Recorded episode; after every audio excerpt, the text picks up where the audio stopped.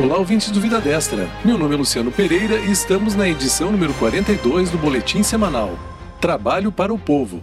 Vacina de Oxford. 2 milhões de doses da vacina AstraZeneca de Oxford desembarcaram no Brasil no fim da tarde do dia 22, vindas da Índia em um voo comercial da companhia Emirates. A aeronave foi recebida no aeroporto de Guarulhos, São Paulo, pelos ministros da Saúde, Eduardo Pazuello, das Relações Exteriores, Ernesto Araújo, e das Comunicações, Fábio Faria, além do embaixador da Índia no Brasil, Suresh Reddy. Casa verde e amarela. O Ministério do Desenvolvimento Regional publicou, no dia 22, instrução normativa com regras do Programa de Regularização Fundiária e Melhoria Habitacional, que integra as ações do Casa Verde Amarela. O objetivo é iniciar o processo de regularização fundiária de mais de 100 mil imóveis de famílias de baixa renda até o fim de 2021, dos quais cerca de 20 mil também receberão adequações para garantir uma moradia digna. A partir de 1 de fevereiro, os municípios e o Distrito Federal poderão aderir ao programa. BR 040 Rio de Janeiro.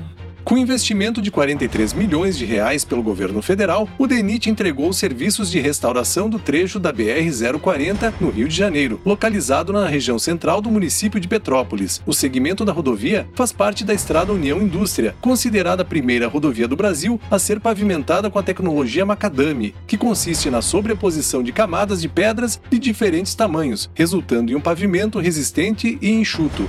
Atuação em Manaus. O Ministério da Saúde está atuando em ações estratégicas para o enfrentamento da Covid-19 em Manaus. Com a construção de uma enfermaria de campanha, o órgão ampliará em mais 50 o número de leitos clínicos, além de enviar mais de 100 profissionais pelo programa Mais Médicos Brasil para atuar na cidade e estar na linha de frente na logística para o reabastecimento de oxigênio, tanto no transporte quanto na requisição e instalação de usinas nos hospitais. A pasta também está atuando no deslocamento de pacientes para outros estados brasileiros e no apoio na atenção básica na capital amazonense. No total, o Ministério implantará no estado 12 usinas geradoras de oxigênio, sete delas requisitadas junto a empresas brasileiras e que estão chegando a Manaus. Duas já foram instaladas para atender a enfermaria de campanha. As duas usinas têm capacidade para produzir 26 metros cúbicos de oxigênio por hora, suficientes para atender a 50 leitos clínicos.